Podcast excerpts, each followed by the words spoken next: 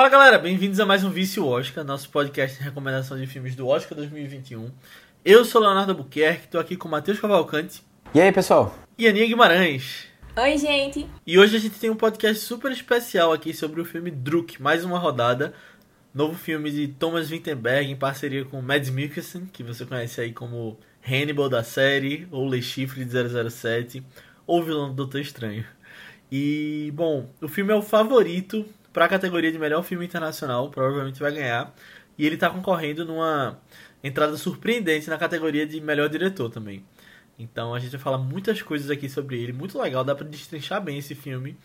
E antes da gente entrar no que a gente achou em detalhes, quero só deixar um aviso que o filme trata de alguns aspectos bem sensíveis e a gente recomenda que você assista de um jeito crítico e que também não leve muitos aspectos para sua vida e sabendo que alcoolismo mata e se você tem alguma questão que pode ser um gatilho para que você procure as autoridades responsáveis, uh, o SUS, hospitais, mas que o filme não é só sobre isso. A gente vai entrar um pouquinho em algumas uh, metáforas que o filme aborda, algumas mensagens e que ele é muito bom.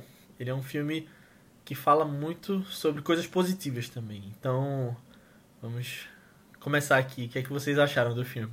Eu assisti o filme recente, há pouco tempo, tipo, mais cedo. E eu, eu, eu não sabia muita coisa do filme até vocês contarem a sinopse, né? Aí eu fiquei mais ou menos com a ideia, na sinopse nos episódios passados. E aí foi interessante eu chegar com pouca informação, eu acho que foi legal. Eu posso dizer que a primeira cena já me conquistou, de verdade. Eu adorei aquela cena deles é, bêbados andando pela cidade, achei muito boa muito bem feita. E assim, o filme. A volta é... do lago. É, a volta do lago, é. Se você vomitar junto, você perde um minuto, né? Ou ganha um minuto. Aham. Uhum. Perde. Muito bom. É, perde um minuto pra ficar mais. Eu não entendi achei... se era vantagem vomitar junto ou se você vomitasse sozinho. Não, vantagem é vomitar junto. Desvantagem era vomitar ah, separado. Se tá? vomitar só é ruim. É. Mas todo mundo vomita. É, é isso Mano, mesmo. é muito louco esse jogo. É, mas é tipo, eu acho que é quanto menos tempo você chegar, melhor. Tá ligado? Aham. Uhum. É. Aí, tipo, se você perde ponto, né? Você fica com menos tempo. Aí eu acho que era essa a ideia de você, você bebesse junto da galera. Mas assim, me conquistou muito fácil esse filme. Eu gostei bastante dele. É, acho que a gente vai poder destrinchar ele bem direitinho aqui. Mas é um filme que eu, eu, eu realmente acho que poderia estar tá, tá bem aí, sabe? Se não fosse outros tantos que a gente tinha assistido que eu tinha gostado também, é, ele estaria numa posição melhor, mas eu gostei muito desse filme, de verdade. É, eu. Tipo, eu não fui ganho logo na primeira cena, não. Eu olhei para aquilo e pensei, que danado é isso que o pessoal tá jogando, pelo amor de Deus. eu acho que eu nunca participaria de um negócio desse, porque eu não gosto desses negócios de ficar vomitando público, não. Mas. Esse negócio de vomitar já não é bom, já não é bom. Já, já não é minha vibe, sabe? Já tô fora do rolê, se tem isso. Mas.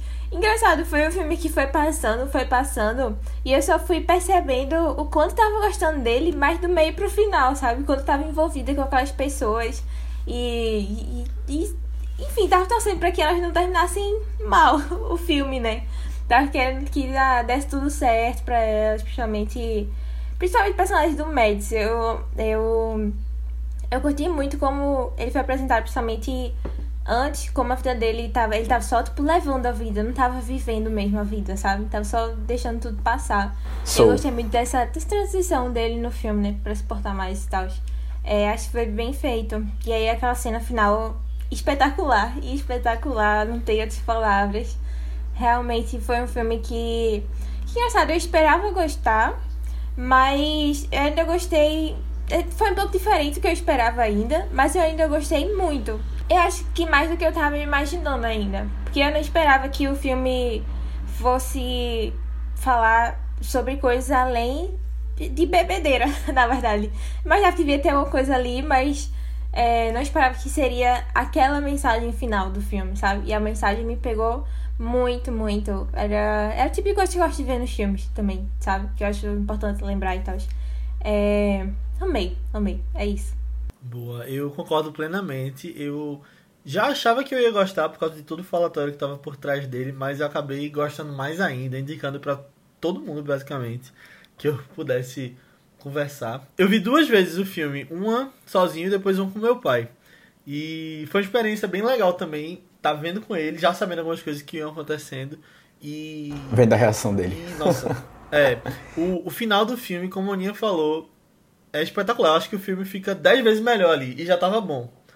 Do jeito que acaba. E ele trata de uns temas muito legais e que você fica... Isso além da questão da bebida, no caso, né? Mas você fica realmente pensando na sua vida, né? No seu dia a dia. A gente vai, vai destrinchar um pouco aqui sobre esses temas que ele traz, mas é um filme que me surpreendeu muito positivamente e que eu tô feliz de ver que ele ganhou um reconhecimento, né? Assim, a categoria de diretor, por exemplo, porque o Thomas Wittenberg é um cara legal também, que sofreu bastante durante a produção desse filme. A gente vai entrar um pouco também no que aconteceu, mas que merece tudo de bom. Acho que esse filme é muito bom. Merecia também estar tá até em mais categorias. A gente vai entrar em questão de Oscar, né? Esse é o vício Oscar. E eu acho que é uma boa alternativa. Ele acabou de lançar no, no aluguel digital, então tá disponível aí para quem quiser. E uma boa opção para se tá procurando alguma coisa legal no fim de semana e acho que qualquer pessoa pode gostar. Isso. Maiores de 18, né? Porque também Ele fala, ele mostra umas coisas ali que talvez não seja uma uma referência muito boa para criança e tal. Então veja pela classificação indicativa. É. eu fiquei curiosa. Teu pai gostou do filme também? Ele adorou. Eu vi junto com ele, ele foi a mesma opinião. No final ele ele curtiu demais, falou que a cena final devia ter sido muito mais longa. e eu concordo. E assim, apesar de alguns momentos ele ser triste, porque acontecem algumas coisas ali, mas ele trata com uma leveza tão grande, sabe? E mostra realmente o lado negativo de alguns aspectos que ele traz ali. E que. Nossa, adorei esse filme. Pra mim, ele é melhor do que alguns indicados a melhor filme. Concordo. E poderia estar muito bem ali na lista. Fiquei preocupada agora com quais Léo tiraria, né? É, não, Essa deixa lista, esse, esse porque nossa final, lista é deixa meio final, contrária deixa aqui, pro final. de preferências. Mas, mas eu acho, eu acho assim que é um filme também que é um tema mais universal, sabe? Que Sim, acho que todo concordo. mundo consegue se identificar com ele de alguma maneira ou assim se colocar na, na reflexão que o filme quer trazer. E aí eu acho que é um ponto positivo assim. É, eu acho que é interessante isso até pra questão do filme internacional, né? O, o nome da categoria é filme internacional e você vê que realmente os filmes que ganham esse prestígio são filmes universais, né? Você vê ano passado um Parasita, que poderia é uma história que poderia ter se passado em qualquer lugar do mundo. Roma, dois anos atrás também. Quem não se identifica com uma coisa daquela, sabe? Uhum. Uma, uma vida como que mostra ali. Aí esse caso agora é a mesma coisa. É, num contexto bem específico, na verdade, mas que eu acho que, assim, mudando algumas especificidades com relação a vestibular, algumas coisas assim, dos professores de trabalho deles, podia se passar no Brasil muito bem. E Matheus tem essa tendência, né, de estar tá trazendo coisa que. filme que podia ser Brasil. Esse aqui podia também. É, não, ah, podia e não podia, e eu quero trazer até umas comparações aqui com o Brasil. Mas é porque é choca aos olhos, sabe? Algumas coisas. É, depois eu vou comentar com vocês. Ah, é? É. Isso aí eu não pensei, não. Pronto. A gente conversa, a gente conversa mais pra frente. Então, vamos partir logo pra sinopse, né? Pra depois falar direitinho aí com spoilers. É, a sinopse desse filme, basicamente, são quatro professores que decidem fazer um experimento. Porque eles viram num artigo um cara dizendo que o ser humano nasce com uma, uma deficiência de 0,05% de álcool no sangue. E aí era pra gente beber o equivalente a umas duas taças por dia. Quer dizer, eu não sei se era por dia, mas era tipo, por um período assim, pelo menos de manhã, pra, pra manter é, o, o que seria o normal, Esse nível, pra né? suprir. É, esse nível. E aí eles fazem esse experimento pra ver como é que isso afetaria a vida deles. E aí eles vão avançando nessa pesquisa, né? Sempre muito pesquisa assim teórica. E aí é, a gente vai ver o resultado disso à medida que as coisas vão avançando. E eles vão, enfim, testando novas coisas aí, né? Como isso vai afetando a vida deles. A partir de agora nós falaremos com spoilers, né? A gente recomenda muito para que você assista o filme antes faça as reflexões aí do filme e depois vem aqui ouvir nossa conversa. E eu acho legal que, já entrando um pouco em spoilers, eles vão escrevendo um artigo científico mesmo, né? Desde o início, eles abrem o computador. É, eu achei legal, Achei achei, legal. Esse, tipo, que eles não abandonaram a ideia também, sabe? Tipo, de vez em quando eles voltam lá pra refletir sobre. e eu acho Sim. engraçado que às vezes eles bebem pra refletir. e ter certeza É. lá, que tão, dá, pra dar, ter uma inspiração mais forte assim. Na escrita. Não, e é legal que tem regras, né? Do que eles têm que fazer. Não pode beber depois das 8, senão você É, vira de final de semana não pode também. E é massa que às vezes eles vão descumprindo, né? e às vezes É. eles vão aumentando a dosagem pra ver se testar, né? Eu, eu, eu, Não, comecei mas o aí era filme. na parte 2 e parte 3 do artigo. É, eu comecei o filme pensando assim, beleza, essa é a ideia. Mas onde é que vai dar isso aqui? Qual, qual a grande merda que vai acontecer no final? Porque assim, eu, tinha duas opções né, na, na minha cabeça. Ou ia dar uma coisa, tipo, muito espetacular na vida deles, ou ia dar uma merda muito grande. Mas eu, eu, eu tava muito mais tendencioso a dar uma. a acontecer alguma coisa ruim. Porque, lógico, eu, eu não sei um filme que vá falar muito bem de pessoas que passam todos os dias praticamente alcoolizadas, como isso é positivo, sabe? Aí, assim, ou o filme ia ser muito pra frente, assim, tipo, é, bem é, corajoso, assim, a gente pode dizer assim, ou talvez um pouco irresponsável, ou ele ia realmente ia mostrar o lado negativo dessa história toda, né? E foi o que realmente aconteceu. Mas eu, eu não sei se eu esperava um nível tão grave dos atos, sabe? Foi me surpreendendo um, um pouco toda a, situação. Tu achou? Tipo, eu achei que ele mostra o lado negativo, óbvio, porque tem que ter, né? Realmente, esse nosso alcoolismo é algo grave. Mas eu acho que ele mostra os pontos positivos também. Eu achei bem interessante isso. Tipo, esse negócio do álcool deixar você mais leve pra fazer algumas coisas, sabe? Tipo, o menino prestando vestibular. Quem é que vai alcoolizado pro vestibular? Velho. Mas, mas enfim, enfim. É essa sensação, assim, mais, mais livre, mais leve e tal. Que pode ser encarado como uma forma positiva também. Eu, eu É. achei interessante. Eu percebo que ele fala dos dois pontos, justamente, positivo e negativo. E eu acho legal que ele coloque em evidência esses dois, né? Mas eu acho super importante ele colocar o negativo no final. Aham. Infelizmente, com uma coisa tão trágica que acontece com um deles, né? Mas aí, logo depois dessa tragédia, ele, ele traz um. O filme vira pra um, uma coisa mais positiva, com aquela festa que acontece no final e tudo mais. É, eu acho que, eu acho que o que me surpreendeu mais foi quanto, quanto trágico foi, sabe? Eu, eu, Aham. eu tinha me Quando o ligado cara na morreu, né? A gente já tá é, falando de spoiler. É, então, quando o cara morreu, exatamente. Na verdade, assim, eu tava preocupado do filme ficar uma coisa muito. um drama muito pesado, assim, sabe? Com muita coisa, assim, bem. Porque tem uma cena. ah, E, e ficar, assim, um pouco. meio galhofa, sabe? Porque ia ter a morte e o cara morre. Aí daqui a pouco tem a criança cantando o coralzinho lá, fazendo todo o coral. Eu disse, pronto, vai ser um drama pra gente chorar aqui. E eu tava preocupado que ele fosse desse lado, assim, mas no final ainda bem que não foi tão pesado, não. Foi, tipo assim, só um alerta que acendeu, assim. Porque realmente não, eu não queria me embarcar nessa bad trip, assim, sabe?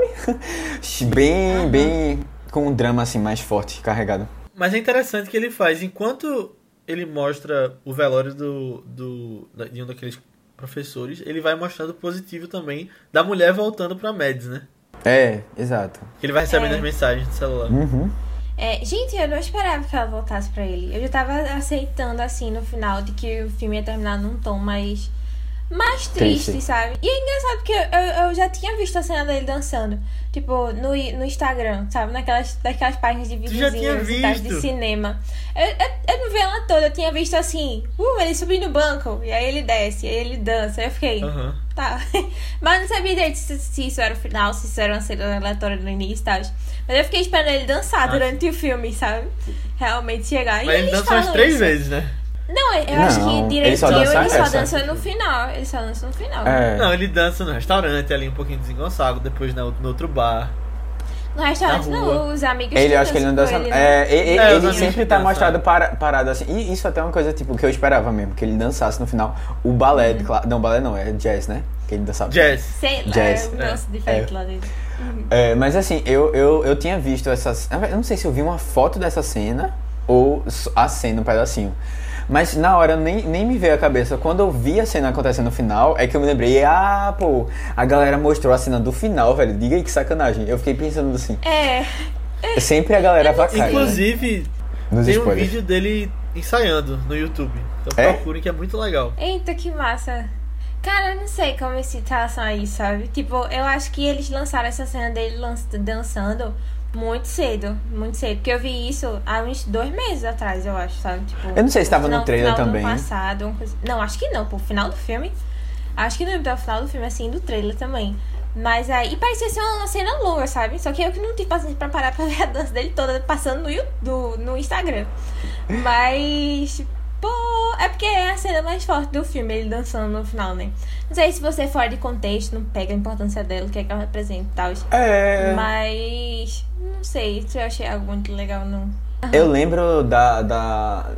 Tipo, da memória, assim, de ter um ele dança, com uma galera, tipo, pra mim era um círculo de gente bebendo. Sabe? Aí depois Isso é o que eu fui entender.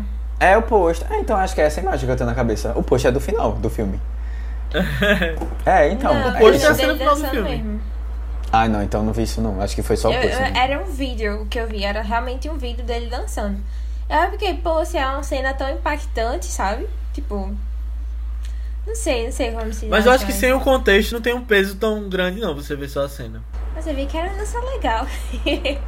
Mas, Não, mas eu, eu acho assim, que tipo, como é. Como é. Você já saca.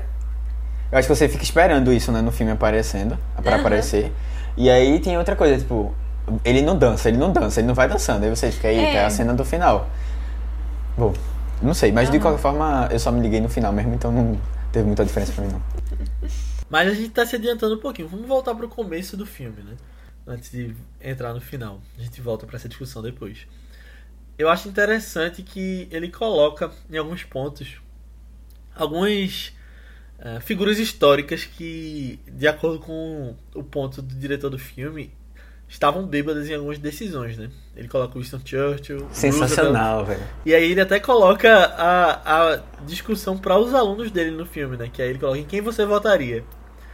Nessa pessoa que é, é sóbria, respeita as mulheres, não fuma, não bebe e tal. Ou esses, essas duas pessoas, e aí ele descreve. E aí essa pessoa que não fazia nada disso era Hitler, né? Então ele coloca ali mostrando que isso aí não tem nada a ver por trás do caráter dessas pessoas e e ele coloca realmente uma discussão sobre o, que o álcool proporcionou na cabeça desses líderes, né? É, assim, né? É uma, é uma comparação assim que serve pra o momento lá especificamente, mas se a gente for mesmo extrair as coisas dali, eu não sei se significa muito. Ele só o fato dele beber ou não beber, né? Mas é interessante esse, essa, essa coisa que a gente tem de estereotipar muito, sabe? E Aham. aí quando a gente quando a gente é, para pra refletir um pouco, se a gente só pegar os estereótipos, né? Não necessariamente significa muita coisa não. que é o que o Léo falou um pouco, eu acho. Uhum. Exato. É, eu acho, eu acho interessante que a gente já começa vendo o, o filme nessa perspectiva do fracasso, né? Do, do pessoal. Ah, se não fracasso não, na, na verdade é do da falta de, de ânimo pra viver, né? E é, é interessante que são todos professores. E aí a gente imagina, né, a dificuldade que é tal. E eles, eles se colocam nas situações assim. Na verdade, mostra pra gente algumas situações que eu fico, caramba, velho. É, você se colocar na frente de várias pessoas pra dar aula, ensinar, tal, requer um pouco de coragem todos os dias. eu não sei vocês, mas É eu, eu, eu tive já a experiência de dar aula monitoria, por exemplo. E é assim, caramba, velho. Eu fico, putz, eu tô falando o quê? Eu tô falando um monte de besteira.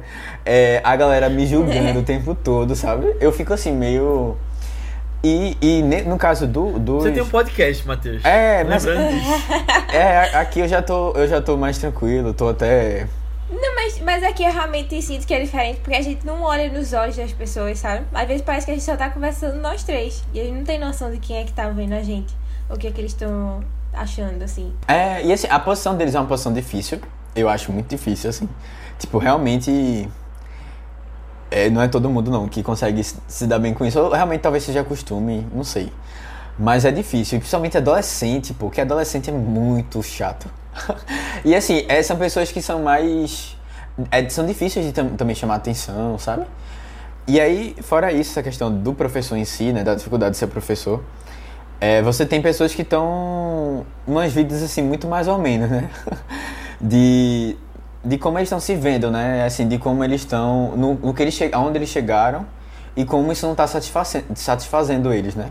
Tipo, eles se perderam no caminho. E eu acho, eu acho que é um tema que a gente comentou um pouco em Soul, né? Essa questão da do rumo que da pessoa não, não se achar, né, da, da dificuldade de, de viver a vida, assim, né, de perceber as pequenas coisas, né, e, e valorizar isso. É, e de se encontrar, eu acho.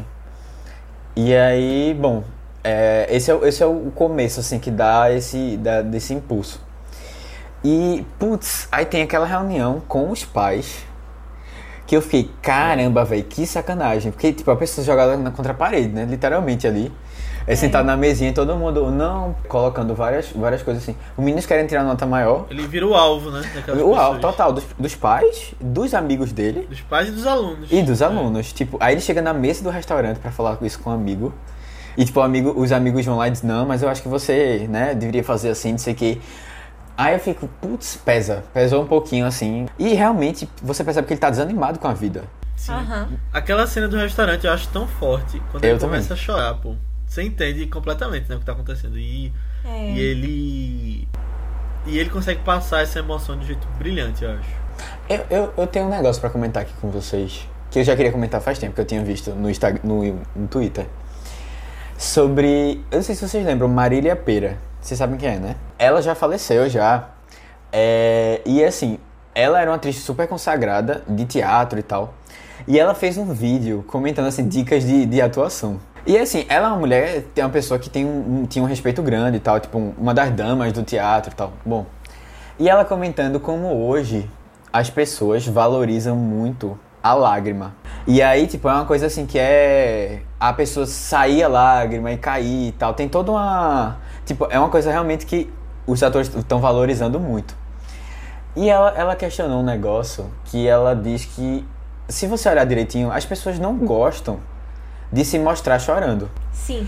Uhum. Então não é natural você ter uma pessoa que tá lá e chora e a lágrima sai aqui escorrendo. E ela não faz nada. E tipo, Uhum. a, ela, ela- a dica que ela dava é que você tenta enxugar a lágrima pra parecer que não tá. Sabe? Tipo, sai, mas assim, tenta limpar. Porque você não quer se mostrar com fraqueza. E aí toda vez que agora que eu olho alguém chorando assim, aí eu fico nessa, tipo, eita caramba. Não, não que eu não sinta emoção, eu sinto emoção. Sabe? Mas eu lembro de dizer assim, caramba, talvez fosse mais real se eles se escondessem um pouco.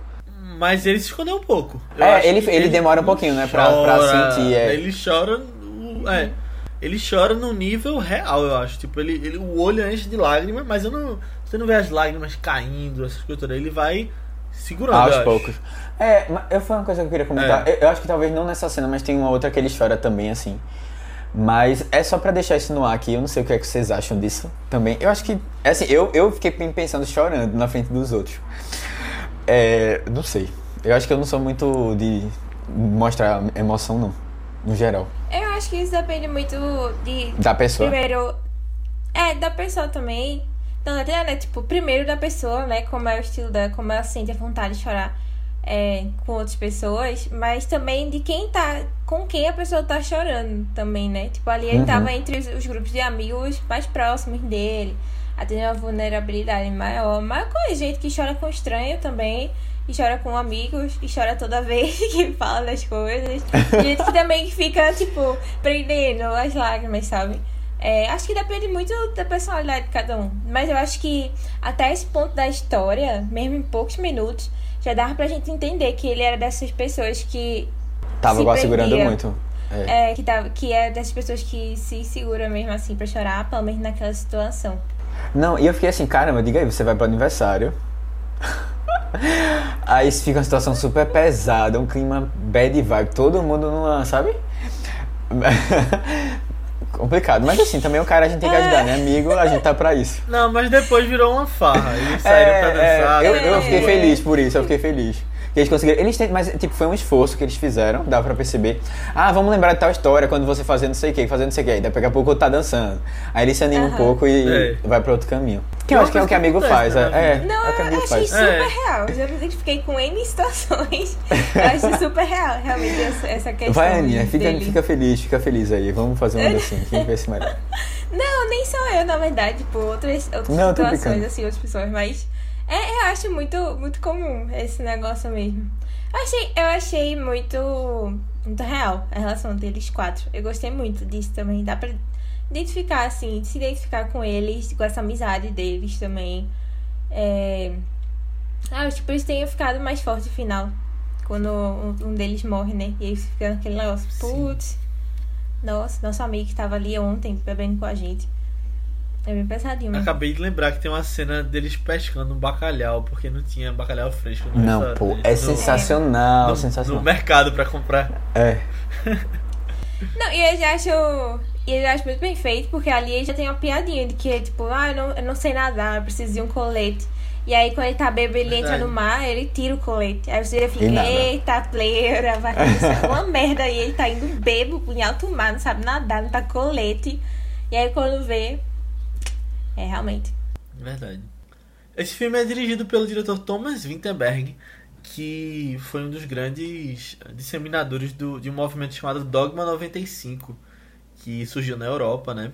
E que era meio que um movimento contrário às convenções do que o cinema estabelecia. E aí ele ficou bastante conhecido, não só ele, mas eh, o Lars von Trier, outras pessoas também que vieram desse movimento que fazia filmes com câmera na mão, sem trilha sonora, mostrando uma coisa mais real, assim, sem as convenções de estilo que o cinema propunha. Então eles olhavam para as regras do que o que, que você precisa para fazer um filme e que é artificial. E aí eles tiravam isso completamente e conseguiram bastante sucesso no, no meio artístico. Posso falar uma coisa? Abrir o coração aqui. Pode. Eu sempre tive preconceito com Dogma 95. Eu sempre, de, tipo, todos os movimentos de cinema que eu já conheci, já estudei pelo menos, eles eram o último que eu deixava assim na lista pra filmes pra ver, último lugar. Porque eu nunca me interessava muito pra esse negócio de tem uma regra pra fazer cinema. Que negócio estranho, sei lá. Eu achava eles tão que era ser diferentão, não sei. Eu, eu ficava meio.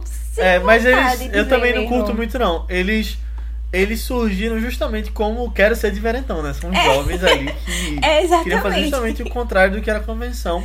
E, e o próprio Thomas Wittenberg já falou que eles fizeram as regras em 30 minutos, só pensando É. quais são as regras que existem, vamos fazer o contrário. então, também não curto tanto, eu entendo a importância, mas eu acho que ele até ficou mais maduro de um tempo pra cá. Eu acho que esse filme, eu acho que tem algumas regras que não são necessariamente regras, mas são coisas que funcionam, né? Que você pode se aproveitar e os próprios diretores do Dogma 95 se aproveitaram depois, né? Aham. E usaram essas regras amadurecendo. Isso. A primeira vez que realmente me deu vontade de assistir um filme do Dogma foi quando eu assisti Another Round. E aí eu gostei muito do, do, do trabalho do Thomas aqui. E aí eu vi que dentro do Dogma ele tinha feito o Celebration, né? E aí eu pensei, tá bom, se for pra assistir algum filme do Dogma, o primeiro vai ser esse daqui. Porque eu já confio um pouco mais no cara. Eu sei que ele tava. É um outro tipo de estilo, né? E ele tava mais novo e tal. Mas se for pra começar com alguém, eu queria começar com ele. Porque eu não sei porquê, mas eu tenho um rancinho de von Trier também. Não sei. Acho que pelo. Eu acho que os filmes dele não são muito minha vibe. Aí eu não, não demoro pra assistir eles, sabe? Eu, eu não gosto de Lars von Trier também. Eu, assim, ele é uma pessoa difícil que já se envolveu em muitas polêmicas aí, acaba afastando um pouco. Ah, eu curti Melancolia, que foi um filme que eu vi dele, mas eu acho que não é muito pra mim não, os outros que eu que eu assisti. E aí eu acabo ficando distante também. Eu acho que o mais interessante dele, que pelo menos que eu acho interessante conceitais, talvez seja Dogville. Que é aquele negócio de ser tudo. Tipo, não tem meio que cenário, né? Tudo desenhado no chão, os limites das casas e tal. Eu acho bem interessante esse conceito. Mas aí quando eu paro pra ver a história, eu não acho que é uma coisa que eu vou gostar. De verdade. Quando eu vejo esse negócio de. Ah, era, ela é meio que abusos sexuais, não sei o que, trabalho. Eu fico. É, então, né? Pelo que eu me conheço, eu acho que isso não é, não é um filme que eu vou gostar muito, não. Então deixa pra Aninha do futuro. Quando ela tiver fim de se arriscar em Las Von Trier, se esse dia chegar, ela que aproveite. É, eu prefiro ficar no Thomas Wittenberg mesmo. É, é. O filme dele eu já acho bem mais interessante. Uhum. Quando a gente tava pesquisando pra esse filme também, Léo tinha compartilhado com a gente é, um podcast do Roger Dickens, né? O diretor de fotografia de vários filmes aí, mega famoso e mega bom também, convenhamos. E, e aí, num desses episódios, ele entrevista o Thomas Winterberg. E é tão legal o episódio, minha gente. É tão legal. Eu fiquei encantada com esse homem. Só vi um filme dele, mas já estou encantadíssima com esse homem. Ele parece ser uma pessoa tão legal, tanto de você entrevistar, como você ficar conversando numa mesa de bar, sabe? Ele, ele parece ser uma pessoa maravilhosa. Você passar uma tarde assim conversando sobre o universo, a vida Concordo. e tudo mais, sabe? É, é, a gente super recomenda esse podcast. É muito legal mesmo. É, se você entrar no nosso grupo do Telegram, que é só você botar lá VicBR, a gente vai disponibilizar alguns links de entrevistas que a gente fala aqui lá. É, pra vocês esquecerem depois, né? Porque a gente fala e depois as pessoas esquecem. Mas é, super recomendo sempre entrar nessas entrevistas com os realizadores. Porque eu acho que sempre dá pra aprender e se encantar mais com quem eles realmente são, né? Se eles forem pessoas boas, claro. Mas esse, pelo menos, a gente super recomenda. É muito legal. E ele fala sobre vários filmes dele. Tipo, não só Another Round, não só Celebration, mas toda a carreira dele, sabe? E esse negócio de ser o Roger Dickens perguntando também. E a esposa dele, né? A esposa do Roger. É, é uma conversa muito de gente que entende de cinema, entende muito bem de cinema também. E é uma troca de experiência deles. É realmente muito legal quando a gente vê pessoas da indústria assim, é, numa, numa, nesse estilo de perguntas e respostas e tal, e conversando com outras pessoas da indústria também. Sempre são papos muito frutíferos que saem dali. E é bem interessante esse podcast especificamente porque você vê o respeito que um tem pelo outro, né? Então, ah, ele coloca algumas referências que ele pegou de Dickens e Dickens fala dos primeiros filmes de Thomas Winterberg que ele acabou olhando também e pegando algumas coisas e ele fala justamente de onde os fracos não têm vez que o Roger Dickens fotografou e que serviu de inspiração para alguns filmes depois dele. É muito legal. Tem até uma parte que eu acho muito engraçado, porque quando ele fala dessa fase do dogma, parece que ele fala muito. É, sabe quando você tá falando de uma fase passada da sua adolescência? Tipo, ah, realmente na adolescência foi, eu fiz, Fiz um isso, monte né? de Essas merda, coisas é. e tal. Não necessariamente um monte de merda, mas eu pensava de um jeito diferente. E hoje em dia eu já evoluí, eu penso de outro, outro estilo e tal. Eu acho muito engraçado esse negócio que. Porque às vezes a gente imagina, ah, ele é um dos fundadores do Dogma. E aí ele deve ter. Ele é a cara do Dogma, né? Você imagina que todos os Deve ser um revoltado assim com o sistema, né? umas ideias assim, mas tipo, não, não, não, não são todos os filmes dele que seguem o Dogma 95. Ele se afastou muito depois. E aí é interessante ver essas pessoas além dos movimentos que elas criaram, sabe? Que elas são muito mais além e elas Sim. vão mudando no tempo, que nem, que nem todo ser humano, na verdade, né? A gente vai evoluir e tal. Eu acho engraçado que ele tava falando de um dos diretores colegas dele do Dogma. Ele tava fazendo um filme que tinha uma personagem grávida. Aí ele fala que tentou de todo jeito engravidar a atriz pra que para que fosse real na cena. Thomas Wittenberg acabou sofrendo uma tragédia na família dele no início das filmagens de Druk, que a filha dele, Ida, inclusive o filme é dedicado para ela, acabou falecendo em um acidente de carro alguns dias no início da filmagem e isso acabou afetando bastante ele. E ele tinha dito em várias entrevistas já que a ideia inicial do filme era ser uma celebração do álcool e dos pontos positivos disso, e ele acabou mudando por causa disso, por causa dessa tragédia. E acabou virando uma celebração sobre a vida, sobre você aproveitar o seu dia, ah, essa perenidade, né? E a filha dele tinha contribuído bastante com o roteiro do filme. Ele já disse que ela ajudou ele em algumas cenas sobre bebedeira, aquela coisa dos jovens. Ela tinha 19 anos. E ela ia estar no filme. Ela ia ser um dos filhos do Mads Mikkelsen, que aí Ficou que menina. ela acabou. É, acabou não. não estando mais aqui. Acabou mudando pra um outro ator. Inclusive, a esposa de. de Thomas Winterberg tá no filme também. Ela é a, a esposa do amigo dele que. que Ah. mija na cama. Ixi, Maria, não. ai, ai. Que papel, hein? Acho que eu fiquei meio admirada como ele ainda conseguiu fazer o filme, sabe? Porque isso foi bem no início das filmagens, de não ter parado tudo e Sim. ter aguentado também, sabe? Tipo, na verdade, todo o clima Muita do elenco. força. eles terem. Na entrevista até, ele até falou, tipo, quando, quando eles estavam lá gravando, estavam com o elenco e tal, o elenco é, era meio que uma rocha, assim, também, né? Que ajudava ele nesse momento. Mas qualquer 10 segundos que ele fosse no banheiro fazer xixi, e aí ele já lembrava e ficava muito na bad com, com tudo que tinha acontecido, né? Realmente, velho. É, é uma situação muito. Muito péssima. Eu não acredito que eu realmente consegui terminar o filme e. Mas eu fico feliz que ele conseguiu, afinal de contas, e tem toda essa mensagem do filme, né? Eu acho que combina bem com essa questão que terminou Foi uma boa também. mensagem pra ela, né? É. No final, que o filme foi dedicado a ela. Aham. Assim como a Liga da Justiça, por exemplo, foi dedicada pra filha de Zack Snyder, né? É, infelizmente são duas É. tragédias bem parecidas que você pode, a pode fazer essa relação. E, e tem situações aí próximas. Mas É. que Deus as tenha lá. E que as famílias fiquem bem. Mas eu queria falar sobre algumas técnicas de direção específicas desse filme que eu achei muito curioso. Que no início do filme você vê muito câmera na mão, né? Parece uma coisa meio sem saber pra onde vai, assim, da direção, meio de dia a dia mesmo, assim, do de mostrando o que tá acontecendo com eles ali quando eles estão sóbrios.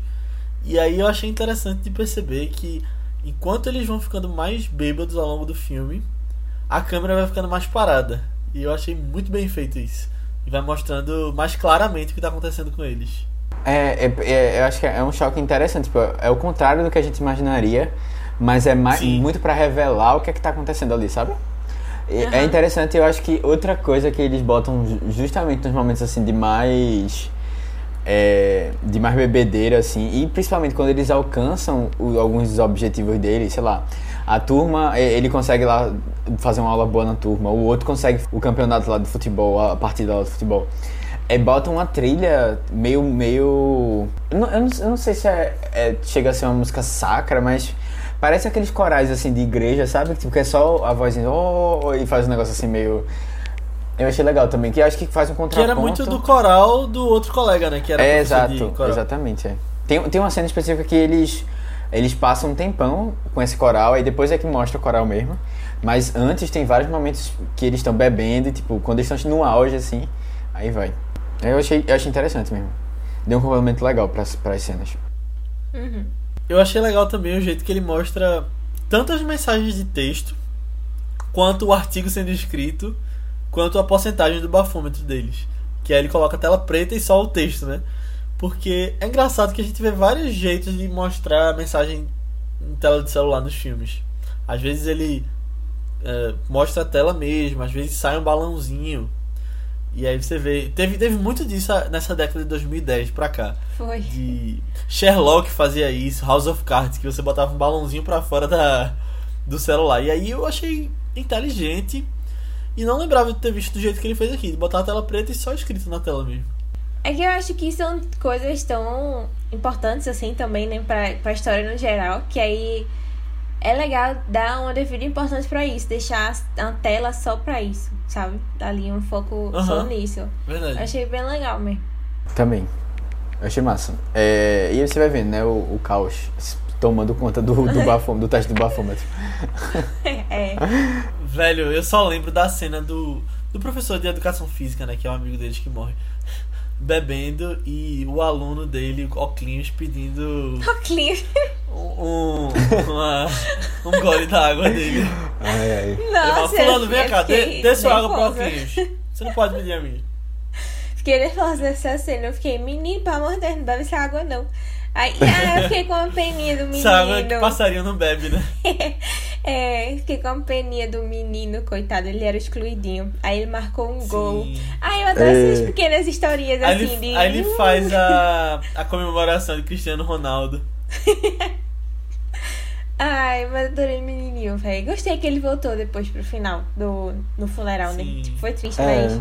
Mas eu gostei de ver ele lá. Mostrava o quanto o time realmente se importava. E ele impactou eles, né? Pra ir lá. Uhum. É, inclusive, os professores todos, né? Eles quatro impactaram os formandos. É bem interessante quando você vê essa relação sendo construída ao longo do filme. É, eu acho, eu acho massa, velho. Ali. E assim, é, tem, tem alguém que fala no filme, acho que é o próprio Matt, é, ele comenta que ah, não, as, as pessoas, os alunos, assim que sair da porta, eles vão lembrar do professor e tal. Mas eu, eu não sei, mas eu, eu tenho professores que estão bem marcados, assim, sabe? Quando impacta mesmo. Também. Né? Também. Eu Eu, também. eu acho totalmente Já fiz diferente. podcast com um deles. É, É é. verdade. Eu, tem professores que marcam demais, velho. Quando você consegue. Sei lá, tem alguns pontos assim. É, ah, talvez a proximidade com ele, com os, profe- com os alunos, ou sei lá, às vezes é o assunto que tem tudo a ver com você, assim, que vai. Você vai aproveitar durante a vida e tal. Sempre, sempre tem, assim, um que fica marcado. É. Não, com certeza. Recentemente eu fiquei desesperado quando percebi quanto tempo já faz que eu saí do ensino médio. quando você faz as contas. E ao mesmo tempo que parece que foi ontem, parece que faz 20 anos, sabe? É impressionante isso. E, e é, É impressionante é. como a gente tem memórias Vivas. claras na cabeça da gente até hoje, né? E pessoas que marcaram a gente. É. É bizarro. Eu fiquei até impressionada quando ele falou esse negócio de que as pessoas vão esquecer dele. Talvez fosse pelo momento muito pra baixo que ele tava. Mas eu, eu achava que já é um fato conhecido, assim, que aluno não esquece alguns professores, que são pessoas que realmente são muito marcantes pra sua vida. E, enfim, seja por momentos assim, ou seja por, sei lá, educadores, né? Tipo, são os primeiros, primeiros exemplos, assim, quer dizer, fora nossos pais, né? Mas é, um dos primeiros exemplos que a gente tem, assim, também, de, de autoridade e tal. E algumas situações, seja engraçado ou não, seja os professores por serem bons ou não, mas eles terminam marcando a gente. E é muito difícil esquecer isso. Toda vez que encontro com minhas amigas, eu tinha cita pelo menos um professor. e alguma história assim do colégio, de o que, que aconteceu, meu Deus, como é que deve estar a pessoa hoje em dia.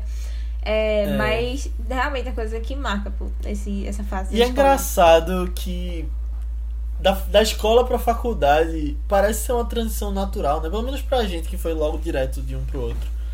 Mas ao mesmo tempo as memórias são tão diferentes, pelo menos pra mim, dos colegas da faculdade, dos colegas da escola e dos professores da faculdade, dos professores da escola. Parece que são realmente fases diferentes, apesar de que quando eu passei de uma pra outra, parecia ser uma transição natural. É, eu acho que eu mudei muito da faculdade pro colégio. Gostei. Hã? Não, Do do, colégio colégio pra pra faculdade. é. Aninha voltou no tempo. Opa, regredi. Mas do colégio pra faculdade, tipo, muito bem. Mas pra mim pareceu algo mais. pá, o choque assim, sabe? Mas, mas eu acho que é muito aquilo. Eu tava convivendo com as mesmas pessoas há 13 anos. 13 fucking anos. E aí, quando muda o ambiente, aí já, já muda assim o estilo, como é que você lida com as coisas, as pessoas também. Entendi. Acho que foi mais brusco, assim, em algumas coisas. Mas Ah, pra mim, a eu especificamente mudei muito de escola, né? Que eu já falei aqui algumas vezes que eu me mudei de cidade. Ah, sim. Aí sempre tinha esse choque de estar num lugar novo. Então, acho que na faculdade foi mais um, mas aí parecia ser uma continuidade. Ah, sim, sim. Faz sentido. É, assim, é, eu, eu tava lembrando, vocês comentando, eu tava lembrando, minha avó era professora, né? Tipo, ela já tem uns 76, 77 anos. De vez em quando ela encontra com alunos. e os alunos vêm falar com ela e tal, ela fica super feliz, assim. Mas eu acho que no, no filme especificamente, é muito do que. de você não tá se vendo tão bem, sabe?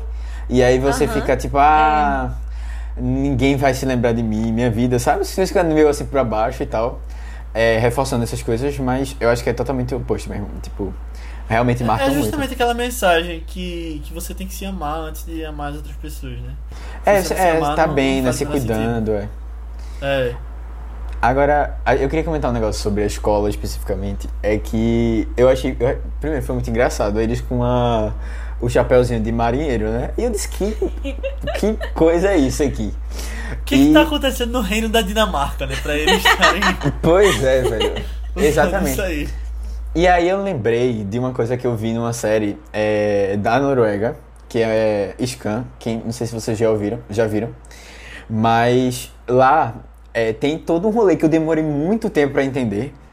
Porque todo mundo lá ficava falando de. que é um passo a passo no ensino médio, é uma, é uma série de tipo jovens. E aí eles ficam, tem uma coisa de tentar arranjar dinheiro pra comprar um ônibus. E eu, que merda é essa de comprar um ônibus? Só que é tipo, é uma coisa que tem, uma etapa que tem no ensino médio, que assim, a turma, a turma dos veteranos, do tipo terceiro ano, eles é, têm que ter um ônibus pra ficar andando pela cidade. Eles fazem um rolezinho. E aí, tipo, você tem que ir conquistando. E aí, quem tem o melhor ônibus e tal, tipo, é a galera mais E isso realmente acontece, tá ligado? Aí assim, tem toda uma rixa assim, entre grupos lá, principalmente das meninas, pra conseguir o ônibus, porque tem um ônibus do menino, tem um ônibus das meninas lá. E aí vai, né? Tipo, aí você fica tendo festa nos ônibus e andando pela cidade, quando você termina o terceiro ano. Aí tem toda a conquista. E, tipo, são ônibus caros, sei lá, era 150 mil euros. 50 mil. É um negócio assim, tipo, muito caro. Aí você, tipo, junta. o- E aí tem toda uma irmandade, tipo coisa de faculdade mesmo. Tem toda uma irmandade que você precisa ter e você constrói isso ao longo de vários anos pra chegar lá e, tipo, com dinheiro, arrecadando dinheiro e tal. É uma loucura, é uma loucura. Tipo, a galera que. Legal. A galera que tem, é mais, é, tem menos grana e geralmente pega o ônibus já usado, sabe? Mas aí fica nessa, assim. E nisso aqui eu acho que deve ter um outro rolê. A galera que vai pro terceiro ano pega um barco e vai fazer alguma, alguma aventura ali, porque é, eu acho que é coisa assim de países nórdicos, né? Essa, essa Aham. coisa diferente. Mas eu achei muito. Eu achei bem interessante. Queria uma coisa assim diferente na nossa. Porque o terceiro ano Também. da gente não é tão impactante assim, sabe? Eu não sei. Sabe o que é triste? Que o terceiro ano da gente no Brasil que a gente vive hoje tá focado no Enem. E focado no, no estilo Enem do que você vai encontrar lá. Eu acho que É. tá, é muito mais. Devia ser muito mais focado nas experiências, na formação de um cidadão, né? Que, Ah, sim. do que especificamente o que vai cair na prova. Eu tô falando isso com experiência de alguns anos já. Então eu não sei se mudou de lá pra cá. não, eu mas acho que é piorou, parecido eu acho, é, piorou. É, tipo, por acho. exemplo, você tendo, uma pessoa, você tendo o pessoal com aula de música lá, tipo, no terceiro Música, ano, esporte. isso nunca ia acontecer aqui no Artes. Brasil. Nunca ia É. acontecer. A gente até tira essas matérias do. Tipo, a gente tinha. Lá pelo menos na minha escola. estavam querendo tirar filosofia e sociologia, pô. Exato. É nesse nível, tá ligado? A gente É. tinha umas matérias diferentes, assim, eu lembro que no último ano não tem, tipo, descartavam. Que eram as matérias assim, É. tipo, ah, é teatro, não sei o que, música tal. A gente tira isso aí, pra gente não ter. E são coisas importantes, né? Que quando você vai ver o longo prazo da vida daquela pessoa, isso faz diferença. Mais do que decorar uma fórmula de biologia, por exemplo. Que um aluno que, que não vai usar isso não, não vai ser tão relevante pra ele. Mas essa coisa de ônibus com festa, eu lembrei daqui de um ônibus que tem em Recife, um preto, que tem umas. Sensacional, velho. Ainda foi fazer aniversário lá. De vez em quando ele aparece por aí. nossa. Não, mas, mas eu fiquei muito feliz que tu falou isso, porque teve uma série que eu assisti norueguesa que eu não entendi o que é que tava acontecendo. E não mostrou o ônibus, porque era focado nos pais da menina, sabe? Só que a menina queria, queria um dinheiro pra um ônibus, não sei o que. Eu fiquei, que danada é isso, pô? O que a menina vai fazer? Vai fazer Eu uma demorei viagem muito terceiro tempo pra ano, entender né? isso, que pô. é isso que tá acontecendo? Porque Nossa, é, é muito fora da nossa realidade, pô. Mas assim, é muito É. interessante. Nossa, eu acho muito interessante esse negócio da diferença da cultura de, de estudantes, assim, né? É, eu, eu fiquei chocada como era o vestibular deles, né? Que era uma prova oral. De verdade, É eu verdade. acho que. Eu acho que se fosse prova oral aqui, eu ia ficar tão nervosa quanto o menino, que eu não conseguia lembrar de nada. Porque de verdade, eu fico muito nervosa com essas coisas, fazer apresentação, não sei o quê. Se for uma prova, tudo bem, eu, eu acho que eu me sinto mais, mais tranquila, assim, mas sei lá, eu ir lá e apresentar, as pessoas ficarem fazendo perguntas, e se eu não tiver preparado pra as perguntas que eles pensarem lá, dependendo do que eu falar. Nossa, eu, eu me identifiquei com o É. nervosismo do menino, me identifiquei. Eu entendo essa questão do nervosismo, mas eu gosto dessas, desses vestibulares diferentes, assim, até porque quando você julga um- alunos de realidades diferentes, eu acho que não tem como ser tão objetivo como é no Brasil, não, sabe? Eu acho que, por exemplo, os Estados Unidos, que é um caso mais conhecido do que, sei lá, a realidade da Dinamarca ou da Noruega. Uhum. Lá nos Estados Unidos, nas universidades, você tem entrevistas, tem carta de recomendação, um monte de coisa Ah, que julga não só a o objetivo, não só quem fez mais pontos em questão, tipo, porque é a questão da meritocracia, né? Aquela coisa de que na verdade é, é uma ideia muito bonita, mas que não funciona sempre e em todas as realidades, porque você não tem que saber quem fez mais pontos, mas quem correu mais, por exemplo, né? Porque eu acho que nessa questão do vestibular é bem específico isso, que muita gente é deixada pra trás em, em vestibulares como a gente tem hoje no Brasil. É, eu, eu fui assistindo o filme e não tinha como não comparar com o Brasil, como o Léo tá fazendo agora. É, mas assim, minha gente, são um choque de realidade que você fica impressionado. Primeira coisa, um professor e uma enfermeira. Vamos juntar esse casal. Eles morariam naquela casa quando aqui no Brasil? Nunca, nunca. Ah, Sabe? sim. É. Porque, tipo, professor, minha gente, se fosse um professor universitário, até você entende um pouco. Mas uma, um, um professor de, de um professor de ensino médio, nunca, nunca. E aí você vai vendo, tipo, vive uma vida. Apesar do carro do cara ser um carro mais simples, eles têm uma vida muito tranquila, assim, tipo, e, e parece não fazer tanta diferença, o carro tá funcionando bem. Sabe? É. Eles É muito- viajam, vão andar de caiaque, É muito. come caviar. É come cavi... Tipo, quando eles foram pra aquele restaurante, eu fiquei olhando até a taça, eu achei bonita. Sabe? Tipo, realmente é uma coisa que a gente é- fica muito chocado, de verdade. Quando a gente, e principalmente quando a gente vê coisas assim, eu, né? Eu tenho, eu já tive uma vontade de de partir pra Noruega. Eu sempre curti Noruega, Finlândia, sabe? Eu sempre achei massa a vibe.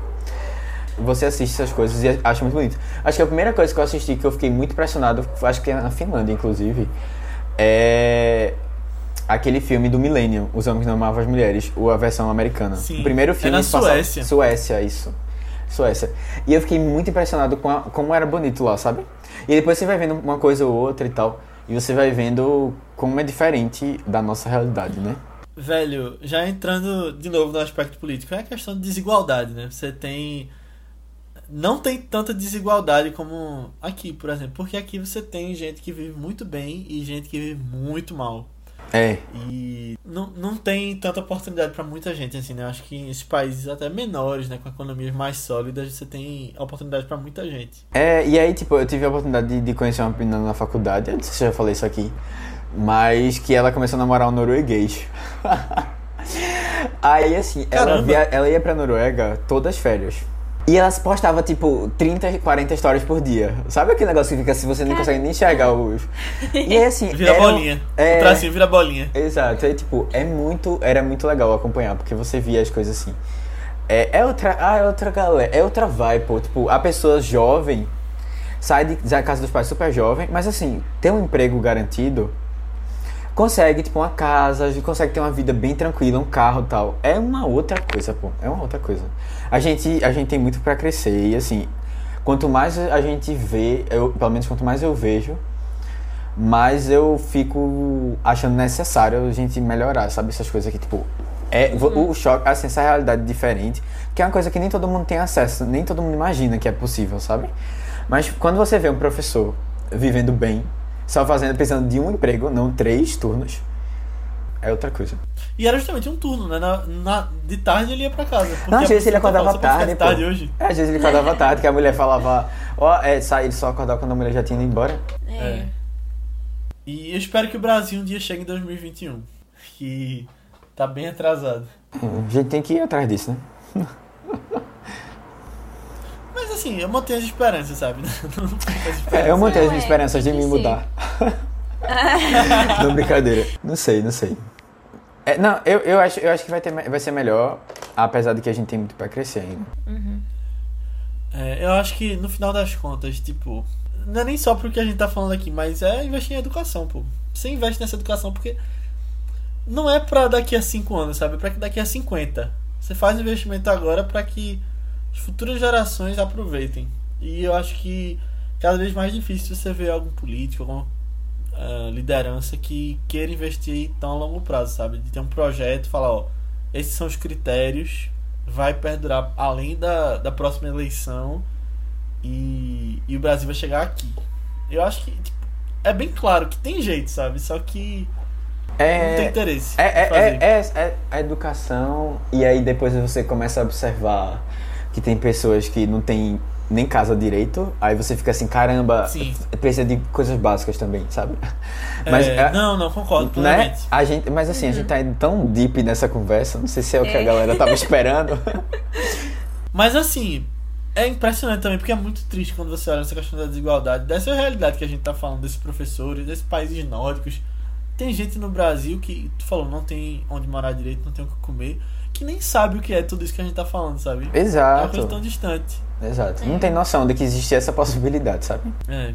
Agora, uma outra coisa que eu queria comentar rapidinho, de novo aqui comparando, a gente vai trazer um, um filme na próxima semana, que ele vai ser um filme alemão. A gente tá falando do filme. É, do filme dinamarquês agora, né? E o próximo vai ser um alemão. E tem uma coisa que eu observei nos dois, eu que já ia, eu ia comentar no outro filme, mas eu vou adiantar aqui porque pra mim é a mesma coisa. Eles usam muito tons azuis.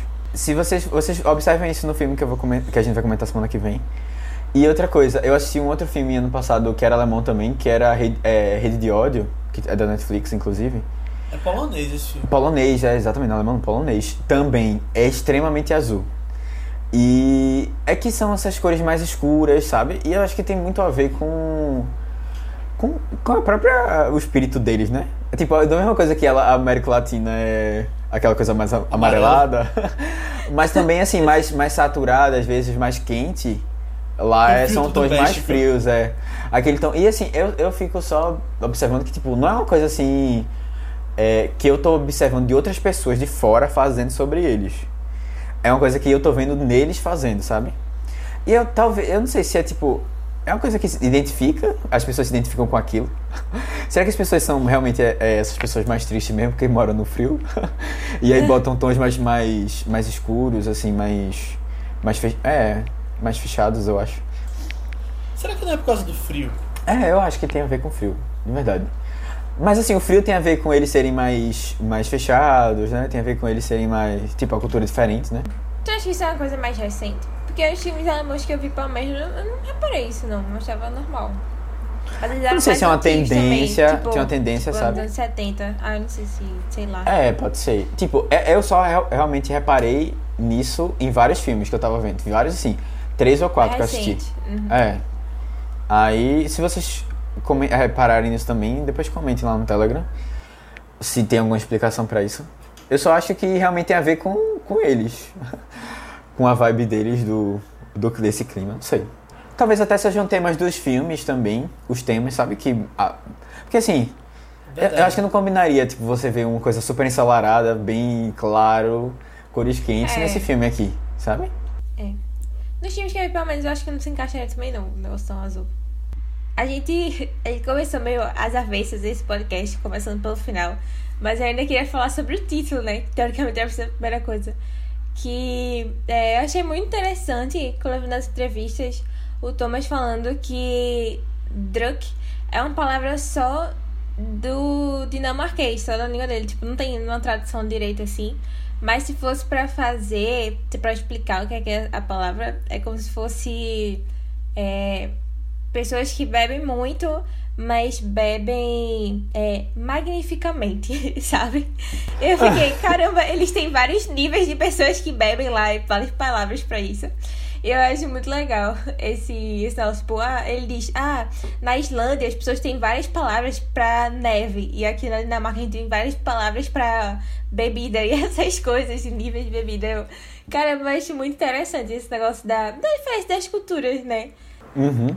São os esquimós que tem centenas de níveis de branco, né? É. Ah, mas eu, mas eu realmente acho muito interessante a gente trazer esses filmes mais diferentes que a gente tá acostumado a ver, tanto questão cultural assim, mas fora do nicho brasileiro ou americano, que a gente é mais nosso dia a dia, né? Pra gente ficar vendo as diferenças assim, eu acho muito legal. Eu gosto muito do. Na verdade, de todas as versões de, de, de títulos que a gente já viu desse filme, tanto Druk como Another Round, eu acho muito legal também. Tanto esse nosso de. Ah, próxima rodada de bebida como essa nova fase que eles chegam no final, né? De, tipo, uma nova rodada pra, é, Pra vida de- viver tipo, melhor a vida. É, pra Uma nova encarar a oportunidade, vida. né? Uhum. É, e Nossa. enfim, quando a gente vê o filme, a gente vê como o título realmente combina muito também em inglês, né? Eu acho que foi uma tradução muito boa. A tradução pro inglês. Aqui a gente manteve mais o mais original. Mas. No é, Brasil, realmente- na verdade, a gente tem as duas, né? É, essa era essa ficar Druk e. Blá blá blá. Mais uma rodada. Justamente, então tem Druk. Ah, é mais uma rodada? É, mais uma rodada. É, Druk Druk mais Ah, uma mais rodada. uma rodada. Ah, ela aí. Ficou os dois, Brasil aí dá, dá, dá todas as interpretações. É. Melhor dos dois mundos. Olha só, o brasileiro é o esperto. Rapidamente, antes de terminar, deixa eu só comentar alguma coisa sobre a pesquisa é, do é, Finn Skar- Skardernut, alguma coisa assim, não sei falar o nome do, do pesquisador lá. E parece realmente que esse cara existe, esse pesquisador. Ah, agora, é, agora assim, eu, eu vi uma entrevista comentando sobre o filme, né? Tipo, uma entrevista com um especialista comentando sobre o filme. E aí ele tava falando que essa essa ideia não é muito positiva, né? A gente já viu no filme. Mas assim, primeiro que a gente não tem como ter esse controle de 0,05%. É, tem uma coisa também que eles comentam no filme e que as mulheres, e, e até, é até o médico que comenta né, na aula, as mulheres conseguem é, consumir uma quantidade menor de álcool sem se afetar tanto porque é, elas é, absorvem o álcool, né? as enzimas elas, elas digerem o álcool de maneira mais lenta nas mulheres, por isso que elas devem consumir menos, menos álcool. E o problema todo é que a gente, a gente consome o álcool e, e na verdade ele precisa de um tempo o fígado para digerir, né? Para que a enzima de, de, é, digira. digira, é, o álcool. Só que quando você bebe constantemente o tempo todo, ela não dá esse tempo pra. E aí você começa a atrapalhar o fígado, entendeu? E aí, por isso que pode ser um problema. E ele disse assim, tipo, a partir de 0,02%, isso você já tem alguns, algumas reações. O corpo já dá alguma reação pra, pra esse consumo de álcool, né? Ah, pode ser uma coisa leve, e ele disse 0,05 provavelmente não vai dar nada exagerado. Mas é uma coisa assim, e principalmente em pessoas mais velhas, que já começam quando, quando é, homens mais velhos, né? Quando começam a digerir, ele se transforma no aldeído lá, que pode fazer mal. Aí, por isso que é mais complicado. Mas bom, só uma curiosidade aqui para você. E tem um limite, né? Que, tipo, por exemplo, a Organização de Saúde da, do Reino Unido, eles consideram que o homem pode consumir 14 unidades de bebida, ou a mulher pode consumir 14 e o homem 21 e a partir semanalmente. Aí eu não sei qual é, qual é exatamente a unidade, mas deve ser tipo uma coisa de um copo ou alguma coisa assim. É, uma taça. Só que a partir disso já é considerado é, um nível de alcoolismo, sabe? Eu achei engraçado no filme o aluno dele que fala que. Bebe 30. é, não, ele, ele bebia 55. 55. Ele bebia na, na sexta e no sábado, às vezes no domingo, e quando tem jogo da Champions, ele bebia na quarta. É. Eu ri muito com a honestidade desse menino. Nossa. e o menino menor de idade, né? É. é, detalhe, né? Eu acho, é, eu acho que deve ter nesses países, deve ser tudo, tipo, 21, né? Não sei. Não, é, não é, sei, é. Eu acho que o professor tava bem flexível mesmo. Não, o professor tava total, né? Total. Teve um que tava dando o, a bebida pra ele fazer a prova. Foi. Mas, mas eu acho bem legal essa relação deles, dos alunos e professores no filme. É, é mais, sei também. lá, próxima também, né? Se torna, né? É. Falando nessa pesquisa, tem uma frase de Vinícius de Moraes que fala que o ser humano nasceu três doses a menos do que deveria. Então é justamente a mesma coisa do que o psicólogo propõe aí. Gente, é, qualquer coisa eu mando pra vocês. Se vocês pedirem lá no grupo do Telegram, eu mando a entrevista, que ela é bem interessante, porque dá, dá vários, várias informações. E aí, tipo, tem. Quando ele. Quando ele o, é um especialista né, que comenta sobre essa, essa, essa ideia. De que se você, você, você tá com 0,05 a menos do que você deveria estar. Só que tem gente que acredita que a gente tem algum certo nível de álcool circulando no sangue e tal. É, mas assim, é, a, a base de, desse pessoal é meio, é meio controversa assim. Mas tem alguns animais que eles realmente têm, eles produzem álcool. E eles têm um certo nível de álcool, muito animais que vivem no, numa situação tipo, de, de, extremo frio. Porque como o álcool ele demora mais pra. Tipo, ele a temperatura mais baixa, ele tem uma temperatura mais baixa de fusão. Então ele não fica tão frio Tá ligado? E aí, assim, por isso é tão interessante você beber álcool lá no, no, no, norte da vida, ou no sul da vida. Porque aí você pode ficar no frio lá mais, mais de boa, né? Não sei. É, aqui já tô só viajando.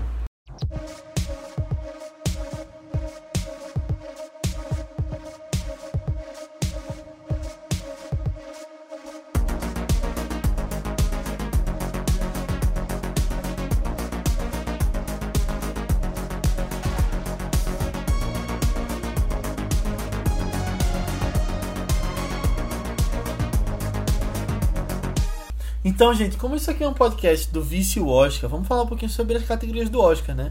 Tanto as que ele está, que a gente acha que ele vai ganhar, quanto as que ele poderia ter entrado.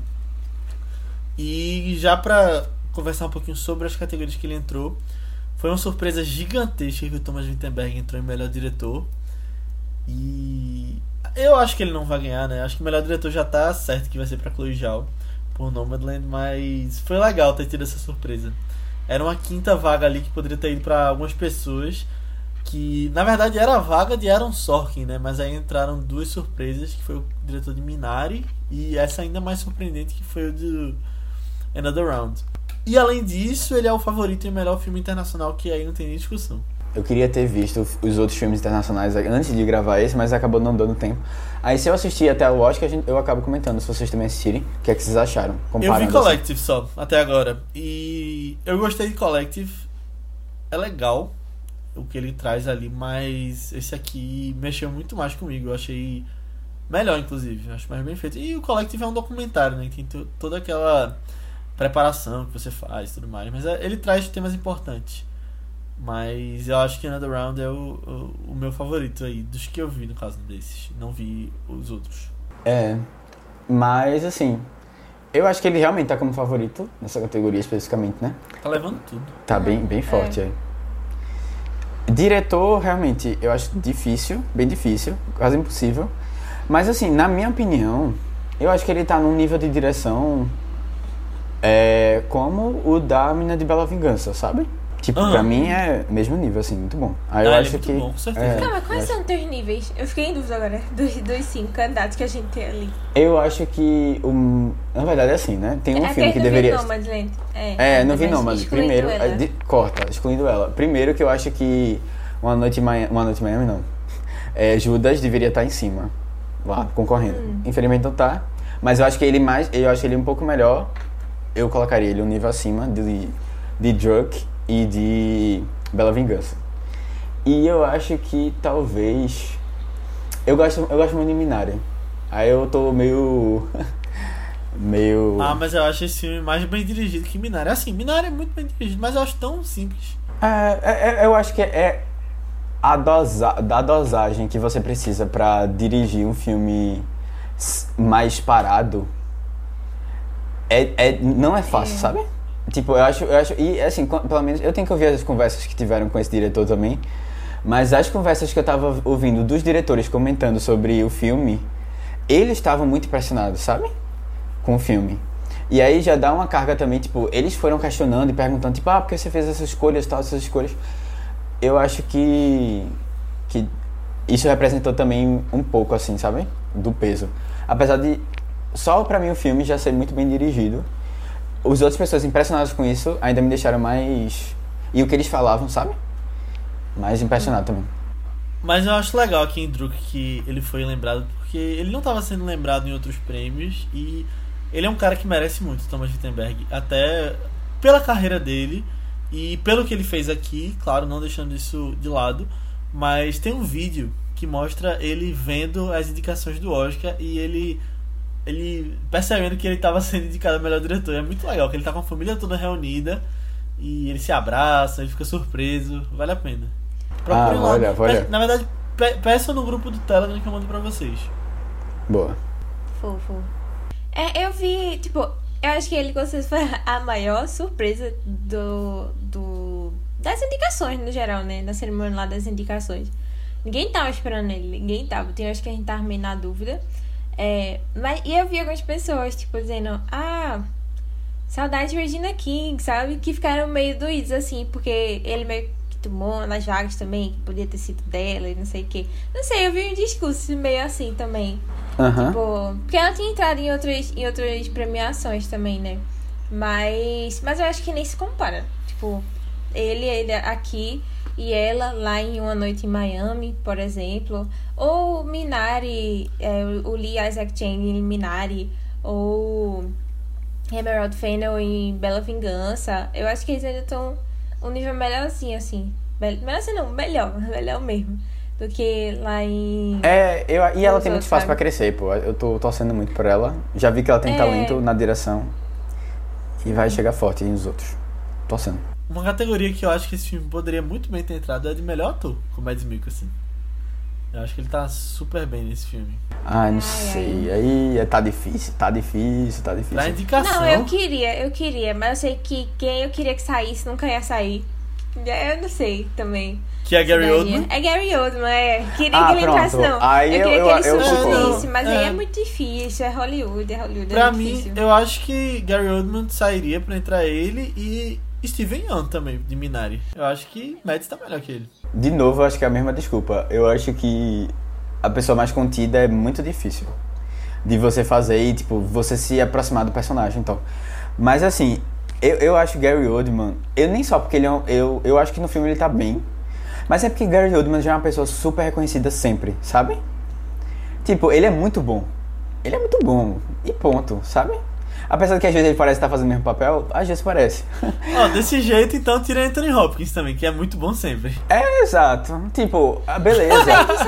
não, mas eu não vi nem meu pai, não posso falar nada, sabe? Às vezes, é, tipo, ele é tá. difícil a gente falar, mas dizem que meu pai ainda foi o melhor da carreira dele, né? E ele já tem uns puta É, filmes não. aí. É, não, eu é, falei isso pra brincar, mas diferença. ele e meu pai tá a outro nível. Ele é o melhor da categoria, de fato. É, Não. tipo, não, na verdade, assim, ele é o melhor, né? Pode ser, pode ser assim, é o melhor. No geral, porque, tipo, ele é muito bom, realmente. Mas assim, a gente já sabe disso. E às vezes, a- eu acho que fica. Pode ficar um pouco repetido. Não, no caso, não de Anthony Hawks, que eu nem vi o filme. Mas de Carrie Oldman, a gente sabe que ele é muito bom. Eu acho que talvez valorizar uma outra pessoa que também tá muito bem. Talvez seja num filme até melhor do que os outros na média dele, assim. Que eu não acho que acontece com Gary Oldman em Mank. Talvez, assim, ele vem de uma leva de filmes que ele tá sempre bem forte. É, eu não sei. Não sei. Eu acho que poderia ter trocado, como tu falou mesmo. Mas eu gosto dele em, em Mank. É só que É. realmente é. tá difícil. Tem muito ator bom, pô. O ator tá uma coisa assim, cada, cada ano que passa, É. a categoria fica mais complicada. E a gente com mais dificuldade de acertar no bolão. Não, mas esse ano tá fácil de acertar no bolão. Eu não sei não, viu? sim. Bota aí melhor a atriz. maioria eu acho que tá. Não, tô falando de ator. Mas, mas ator, diz aí, tu tem certeza? Tem o Chadwick Chadwick, Boseman. aham. Hoje, Ah, é hoje verdade. eu tenho é. certeza. Eita mesmo. Eita pau, velho. Eu, eu não sei, velho. Eu ainda, eu, ainda, eu ainda penso em surpresas no Oscar. Vocês estão sentindo que Ah, o legal, Oscar deu quando surpreende é uma, bom. deu uma caída assim no Não, falatório? sabe o que é? Sabe o que é? É porque esse ano a temporada de premiação foi muito longa. Foi em abril, final de abril, ainda falta quase um mês. Aí vai cansando, sabe? Eu acho que você vai vendo as mesmas pessoas ganhando e as, as premiações são distantes umas das outras e você começa a pensar mais do que devia até. Tipo, ah, vai que essa coisa acontece. Vai que... Eu acho que poderia ter sido no início de abril. Se fosse esse fim O de semana Oscar, né? É, eu acho que foi o Oscar foi boa. que, que avacalhou um pouco. É. Não, é que eu tô sentindo, as pessoas não estão mais falando. Chegou num nível assim que a, a maioria já tem noção dos filmes que estão. E, tipo, todo mundo já fez crítica dos filmes. sabe? É, apesar de que alguns filmes estão saindo agora no Brasil, como foi o caso de, de Druk. É, mas mesmo assim, eu, eu não sei se pegou tanto, sabe? Até porque as pessoas não estão indo ver filme, né? Não, tipo, eu acho que. Acho que realmente já deu muito tempo de todo mundo falar sobre as coisas.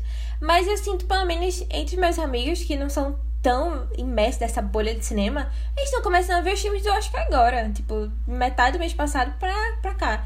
Da- das indicações pra cá, na real, né? Que não acompanha todas as outras coisas fervorosamente, né, a gente? Mas sai as indicadas aí depois que vai atrás de onde é que tá fulano, onde é que tá cicrano. E aí para pra Uhum. realmente assistir, sabe? E aí eu tô vendo alguns só fazendo maratona mais agora, mais perto. Mas, mas é, eu acho que pro resto que realmente já tá acompanhando há muito tempo, tá cansando um pouco. Mas.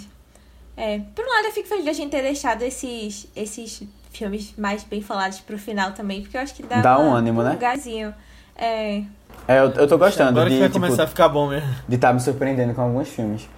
Uhum. Agora, é- é- é- eu acho que é porque também, assim, quando eu vou vendo os sites de notícia, sabe? Não tem mais novidade. Tipo, no máximo uma entrevista com a Total, sabe? E aí, não, não sabe, não tem tanta coisa pra nova, de novidade, assim, dos filmes pra trazer. Aí, parece, me parece que tá uma coisa meio morna, por enquanto. Acho que quando chegar mais perto do Oscar de novo, vai, aquela coisa vai aquecendo, assim, sabe? Ah, com certeza. é. É, vai começar um bocado de live de apostas e, e previsões, essas coisas. Então é isso, pessoal. Chegamos ao final da nossa exaltação de Druk aqui. Esse filme muito bem feito, que trata sobre diversos temas. Espero que vocês tenham gostado. Se você gostou, peço para que você mande para alguém que você acha que vai curtir. Alguém que você acha que vai gostar do filme, que vai gostar do Vice. E de verdade, esse compartilhamento é muito importante para a gente aqui no Vice. Que nós estamos querendo expandir o público que nos acompanha. Então, se todo mundo mandar para pelo menos uma pessoa, a gente chega no dobro, pelo menos. Então, mandem lá que vai ser de uma ajuda tremenda. E se você gostou, você pode vir falar com a gente sobre feedback sobre o episódio, comentários sobre o filme, ou até sugestões sobre próximos filmes, filmes parecidos até, lá no nosso grupo do Telegram. É só pesquisar por ViceBR no Telegram, cada vez mais cheio o grupo. A gente tem falado com os membros lá sobre filmes que a gente tem assistido, notícias e tudo mais sobre cinema. Você pode falar também com a gente nas redes sociais do Vice, que são ViceBR no Twitter, no Instagram, no Letterboxd, no YouTube e no Facebook. Qualquer lugar é só procurar por ViceBR ou nas nossas redes pessoais. Só seguir a gente lá, que são Matheus Coiatur. É Matheus com TH, BC23, tanto no Twitter como no Instagram. Aninha. No Instagram eu tô com underline Guimarães e no Twitter Marvelous MS Ana. Isso, eu tô como Leo A. Albuquerque, tanto no Twitter como no Instagram. Mas antes da gente ir, o que, é que a gente vai falar na segunda, Matheus? Então, é um filme azul, como o Druk, é, que eu até comentei agora há pouco no podcast, né? É um filme alemão do mesmo produtor, é, no caso de diretor, né? De, de uma série famosíssima que vocês conhecem, que é Dark, da Netflix. É o primeiro, um dos primeiros trabalhos dele, né? Que realmente deixou ele reconhecido. E é um filme que conta a história de um hacker que acaba se envolvendo com um grupo de hackers é, na Alemanha e eles estão tentando se tornar reconhecidos, esse grupo de hackers, e acabam se envolvendo em várias complicações.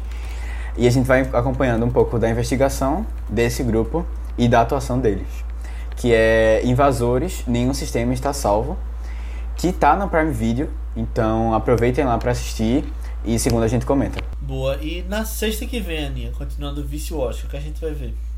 Próxima sexta, a gente, como eu já tinha falado, né? A gente deu um gás aí nesses finalzinhos, tá falando dos filmes, alguns mais bem falados.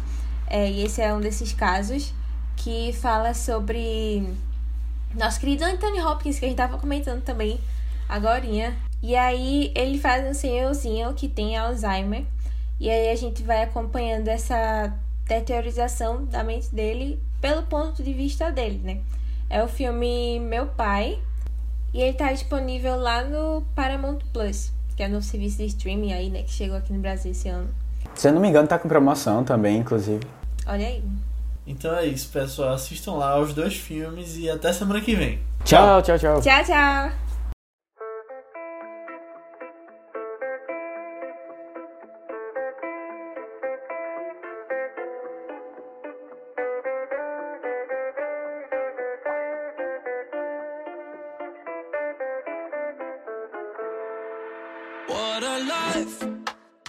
What a night, what a beautiful, beautiful ride.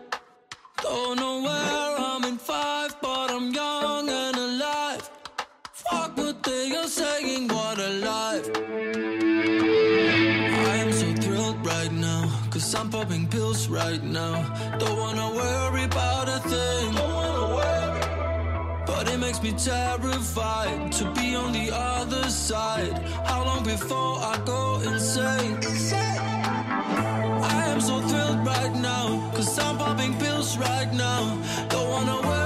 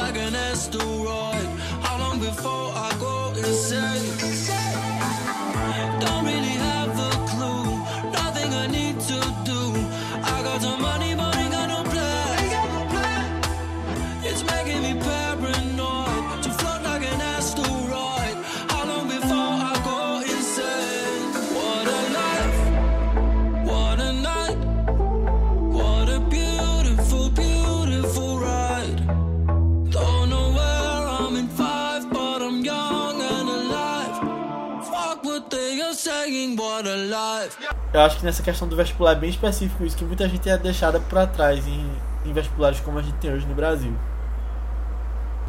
O que é que a gente tá falando nesse podcast, minha gente Óbvio aqui? Não, mas. Onde a gente chegou? Escalando.